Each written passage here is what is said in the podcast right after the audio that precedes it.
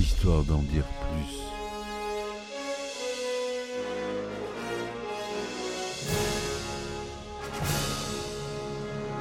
Eh ben attendez, on est en France. Allez, cul sec Hop.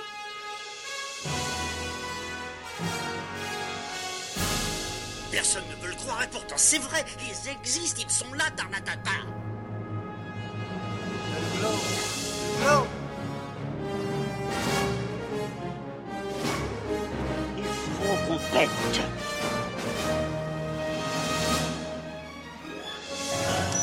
Voyons, le circuit branché, convecteur temporel temporisé.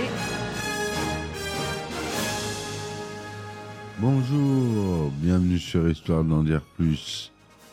Aujourd'hui, on s'attaque à un film de Martin Scorsese, un de ses tout premiers films, enfin pas de ses tout premiers films, mais un, un qui a fait découvrir un grand acteur. On va parler de Raging Bull. Allez, c'est parti mon kiki.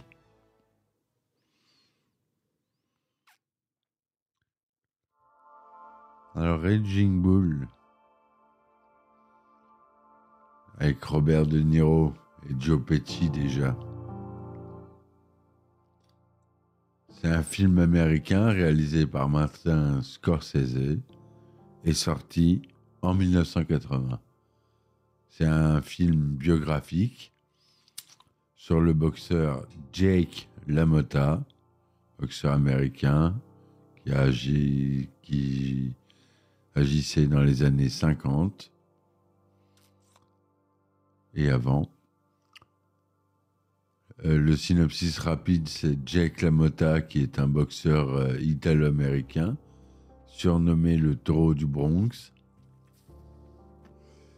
Issu d'un milieu modeste, il atteint les sommets grâce à des combats mythiques, notamment contre Sugar Ray Robinson, un grand de la boxe, et Marcel Cerdan, qu'on connaît tous, l'amant d'Edith Piaf, qui le mèneront vite au titre de champion du monde des poids moyens.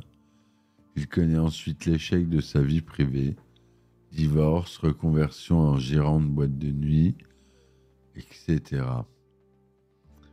Voilà un peu la vie de ce boxeur Jack LaMotta.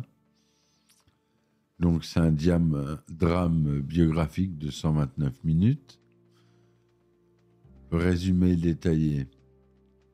En 1941, Jack LaMotta est un jeune boxeur prometteur au rang des poids moyens. Celui-ci subit sa première défaite face à Jimmy Reeves après décision des juges. Cette décision, très controversée, causera une bagarre générale dans le public. Le frère de Jake, Joey, discute de l'organisation d'un potentiel match pour le titre des poids moyens avec l'une de ses relations dans la mafia.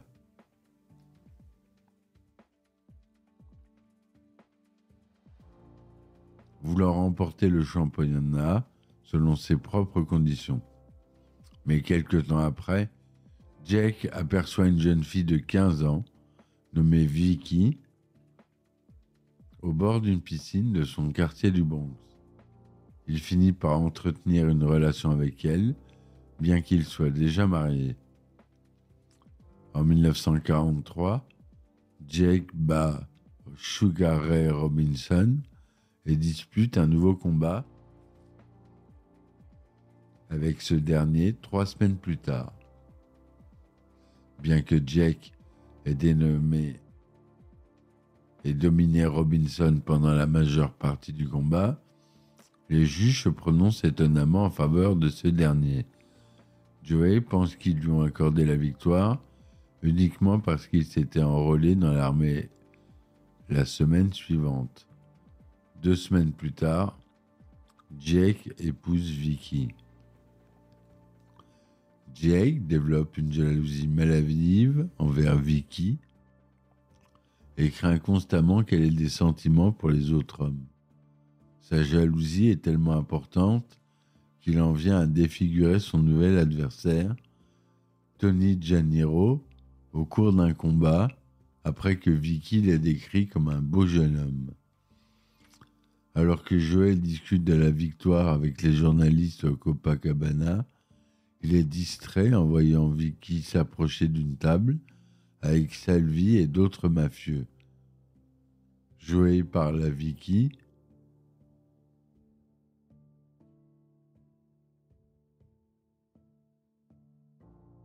qu'il laisse entendre qu'il n'est pas satisfait de son mariage avec Jake, ayant l'impression que Vicky a une liaison avec Salvi. Joël l'attaque et le traîne jusqu'à l'extérieur du club où il le cogne contre la porte d'un.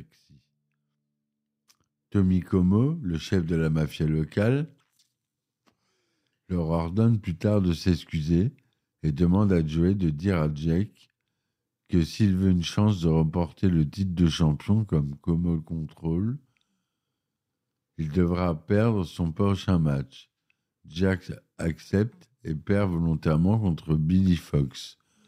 Hué après avoir réalisé une très mauvaise performance, il est ensuite suspendu peu de temps après par le conseil d'administration, soupçonné d'avoir été corrompu pour perdre le combat. Celui-ci cela lui déclenchera un grand chagrin. Il est finalement réintégré et en 1949 remporte le titre de champion des poids moyens contre Marcel Cerdan. Un an plus tard, Jack devient de plus en plus paranoïaque à l'idée que Vicky a une liaison. Il demande à Joey s'il a couché avec elle, ce qui met Joey en colère et le pousse à partir. Jake demande plus tard à Vicky si, elle a eu une liaison, ce à quoi elle répondra de manière sarcastique qu'elle a eu des relations sexuelles avec Joey. Tommy, Salvi Tommy et tous les hommes qu'elle a croisés sur son chemin. Dans un accès de rage, Jake, suivi par Vicky, se dirige vers la maison de Joey et le roue de coups devant sa femme, Lenora, et leur enfant avant d'assommer Vicky. Vicky retourne plus tard chez Jake et menace de partir. Mais ils se réconcilient. Après avoir défendu sa ceinture de championnat lors d'un combat épuisant de 15 rounds contre Laurent Doty en 1950, il appelle son frère après que le, le combat pour se faire pardonner. Mais quand ce dernier décroche, il pense que sa vie est entre l'autre bout du fil et commence à l'insulter. Jack ne dit pas un mot pendant l'appel, puis raccroche silencieusement. N'ayant plus aucun contact avec son frère et pris de remords, la carrière de Jack commence à décliner et il perd finalement son titre face à Sugar Ray Robinson lors de leur dernière rencontre en 1951. Cinq ans plus tard, Jake, âgé et en surpoids, a pris sa retraite et a déménagé avec sa famille à Miami. Après avoir passé la nuit dans la discothèque qu'il dirige et dans laquelle il fait du stand-up, Vicky lui annonce qu'elle demande le divorce et qu'elle aura la garde complète de leurs enfants. Elle menace également d'appeler la police s'il s'en approche d'eux. Il est ensuite arrêté pour avoir présenté des filles mineures aux hommes de son club. Il tente en vain de payer le silence des victimes en utilisant les bijoux de sa ceinture de championnat. En 1957, il va en prison et se retrouve seul dans sa cellule. Il pleure de désespoir et frappe les murs en hurlant qu'il est un idiot. De retour à New York en 1958, il continue de faire du stand-up dans un bar miteux.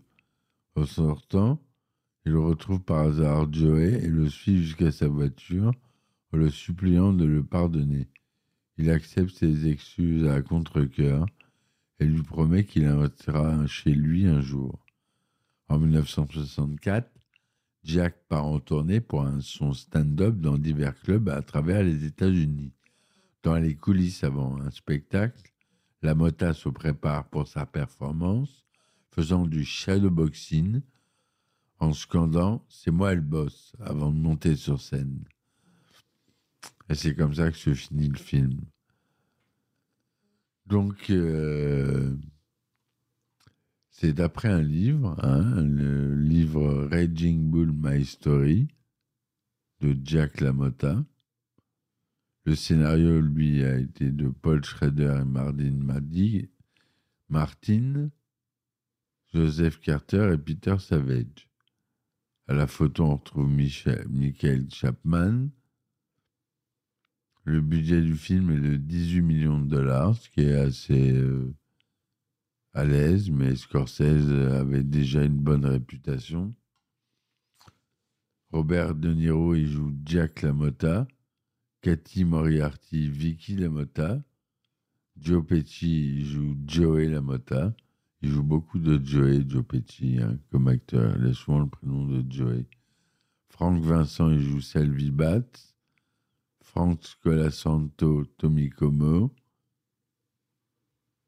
Martin Scorsese fait un cameo dans le film. Il joue Barbizon Stage End.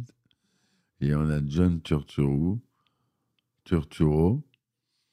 qui est un homme à table. Une de ses premières apparitions. Et c'est Louis Raftis qui joue Marcel Cerdan. Le film est en noir et blanc, tourné en 1,85e, 35 mm. Il dure 129 minutes. Il est sorti à New York le 14 décembre 1980, le 19 décembre 1980 aux États-Unis, avec une ressortie le 28 janvier 2005. il est sorti en France le 25 mars 1981, interdit aux moins de 12 ans. Robert De Niro a voulu porter à l'écran la vie de Jack LaMotta dès 1974. Je tournais Le Parrain 2 en Sicile et on m'envoyait le livre de LaMotta. Il y avait là une histoire forte, le portrait d'un homme direct, et j'ai senti que je pourrais jouer ce personnage. L'acteur propose d'idée à Martin Scorsese et le réalisateur n'est pas très emballé par le projet n'étant pas très fan de boxe et pas trop attiré par le sujet. Le livre est ensuite donné à Mardick Martin pour qu'il en tire un scénario. Robert De Niro fait ensuite découvrir le livre au, producteur Robert Chartoff et Erwin Winkler, le célèbre Erwin Winkler, qui avait produit Happy Days par exemple accepte le projet seulement si Martin Scorsese le réalise. Le réalisateur accepte finalement le film alors qu'il est au plus mal, en pleine dépendance à la drogue et après les échecs de ses précédents films au box-office. Il décide de faire de ce film pour, pour remercier Robert De Niro qui l'a beaucoup aidé à cette époque. La préparation de Martin Scorsese commence par des tests de Robert De Niro, filmés en 8 mm et en couleur. Il les montre ensuite à l'acteur, au directeur de la photographie, Michael Chapman et son mentor Michael Powell. Ce dernier remarque que les couleurs sont assez ternes. Scorsese décide alors de tourner son film en noir et blanc. Alors que Robert De Niro tient le rôle principal, la production cherche tout d'abord l'acteur qui incarnera son frère Joey. En regardant le film petit budget The Death Collector de 1976, Robert De Niro y découvre Joe Pesci, alors peu connu. je m'excuse, au début du podcast, j'ai dit que c'était Robert De Niro qu'on découvrait, mais il avait déjà été célèbre avec Taxi Driver, grâce à Martin Scorsese, qui avait fait déjà de nombreux films. Mais c'est Joe Pesci qu'on découvre dans Raging Bull. Voilà, donc euh, erreur est réparée. Pour le, rôle de la seconde femme de Jake, Vicky, de nombreuses actrices sont sur les rangs. Joe Pesci suggère alors le nom de Cathy Moriarty, qui était aussi alors inconnue. Joe propose aussi Frank Vincent, avec qui il avait tourné The Death Collector, pour le rôle de Selvi Batts. Alors une audition et des effets filmés. Après cela, Joe Vincent obtient le rôle. Charles Scorsese, le père du réalisateur, tient son premier rôle à l'écran. Il est Charlie, le cousin de Tomo. Le tournage débute en avril 1978, 9, pardon, jusqu'en août. Les scènes tournées sont celles où Lamota est un boxeur. Le tournage va ensuite être stoppé pour que Robert De Niro prenne 30 kilos en 4 mois. Je me levais tôt le matin, explique-t-il. Puis je prenais un bon petit déjeuner, puis un grand déjeuner et un grand dîner. Puis je suis allé en France et là j'ai mangé dans tous les trois étoiles. J'étais à l'agonie, mais en une semaine j'avais pris 5 kilos. Le tournage a eu lieu à New York, à Hell's Kitchen et Manhattan notamment, en Californie et notamment à Los Angeles, dans le downtown Los Angeles, au Grand Olympique Auditorium pour les scènes de boxe et au San Pedro. L'une des caractéristiques principales de Ranging Bull tient dans la manière dont sont filmées les scènes de combat. Martin Scorsese, dans un souci de réalisme, a utilisé une technique particulière. Les combats, contrairement aux autres films de boxe, ne sont pas un simple montage de plusieurs séquences filmées par de nombreuses caméras placées hors du ring. Ici, le réalisateur a utilisé une seule caméra placée à l'intérieur même du ring, à la façon d'un participant direct au combat. Une telle technique est cependant fastidieuse car elle demandait un jeu précis de la part des acteurs, devant se placer en bon endroit et exécuter rigoureusement les mouvements prévus.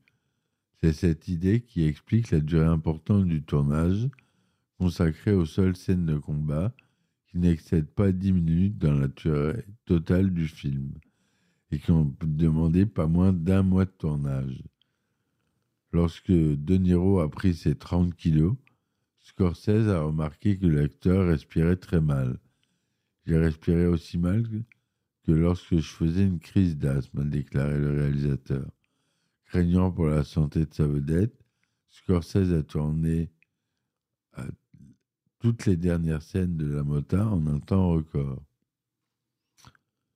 La musique du film est composée de morceaux non originaux, notamment du compositeur italien Pietro Mascagni, on retrouve également des chansons de rhythm and blues et de jazz, Ella Fitzgerald, Ink Spot, Harry James. Martin Scorsese s'est servi de ses propres 78 tours avec, l'aide de Robbie, Robertson. Demi-échec commercial lors de sa sortie en salle, séquence de combat jugée très courte et aucune glorification du héros, tardivement atteint son statut de film culte, à tel point qu'il est aujourd'hui considéré comme l'un des meilleurs films des années 80 et l'un des meilleurs films de boxe jamais réalisés. Nommé huit fois aux Oscars, dont celui du meilleur film et meilleur réalisateur, Raging Bull en remporte deux, Oscar du meilleur acteur pour Robert De Niro et Oscar du meilleur montage pour Thelma Schoonmaker.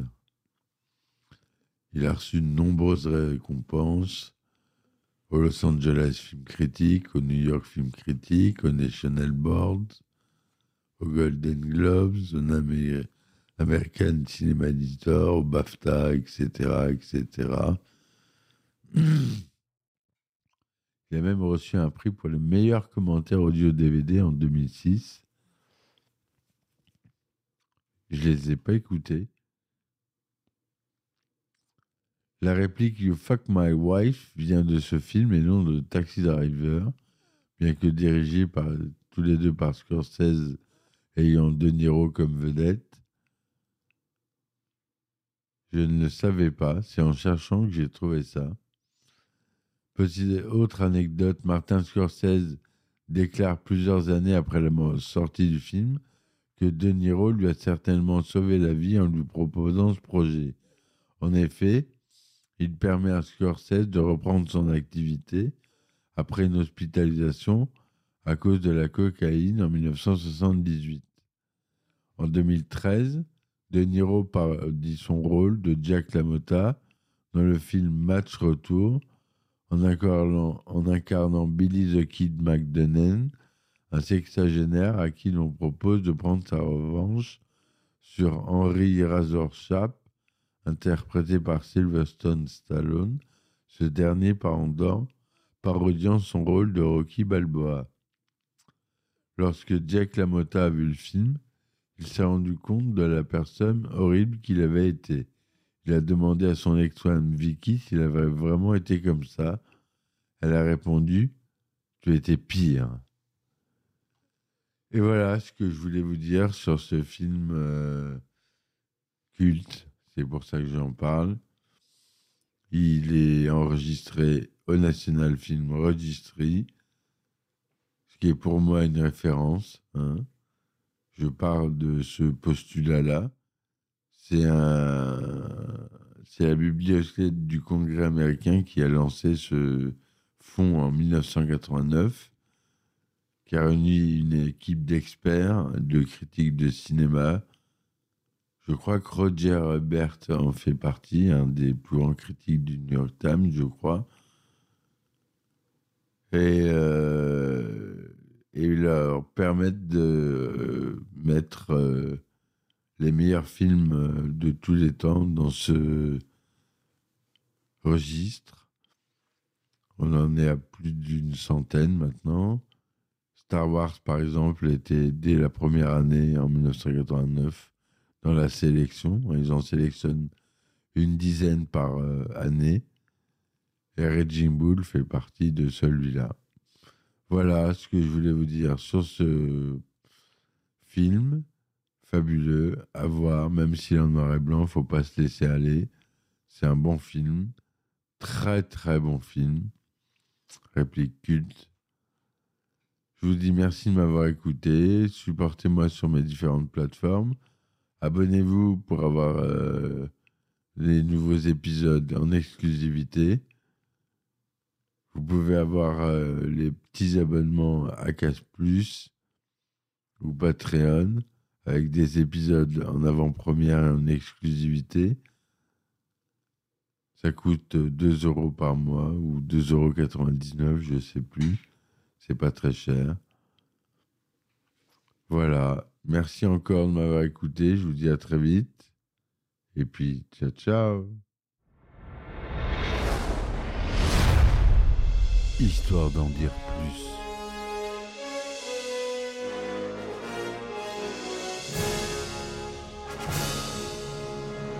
Eh ben attendez, on est en France Allez, cul sec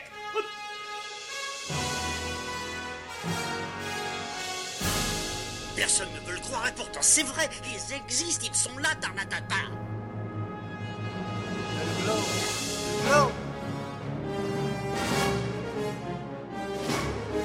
Il faut qu'on pète.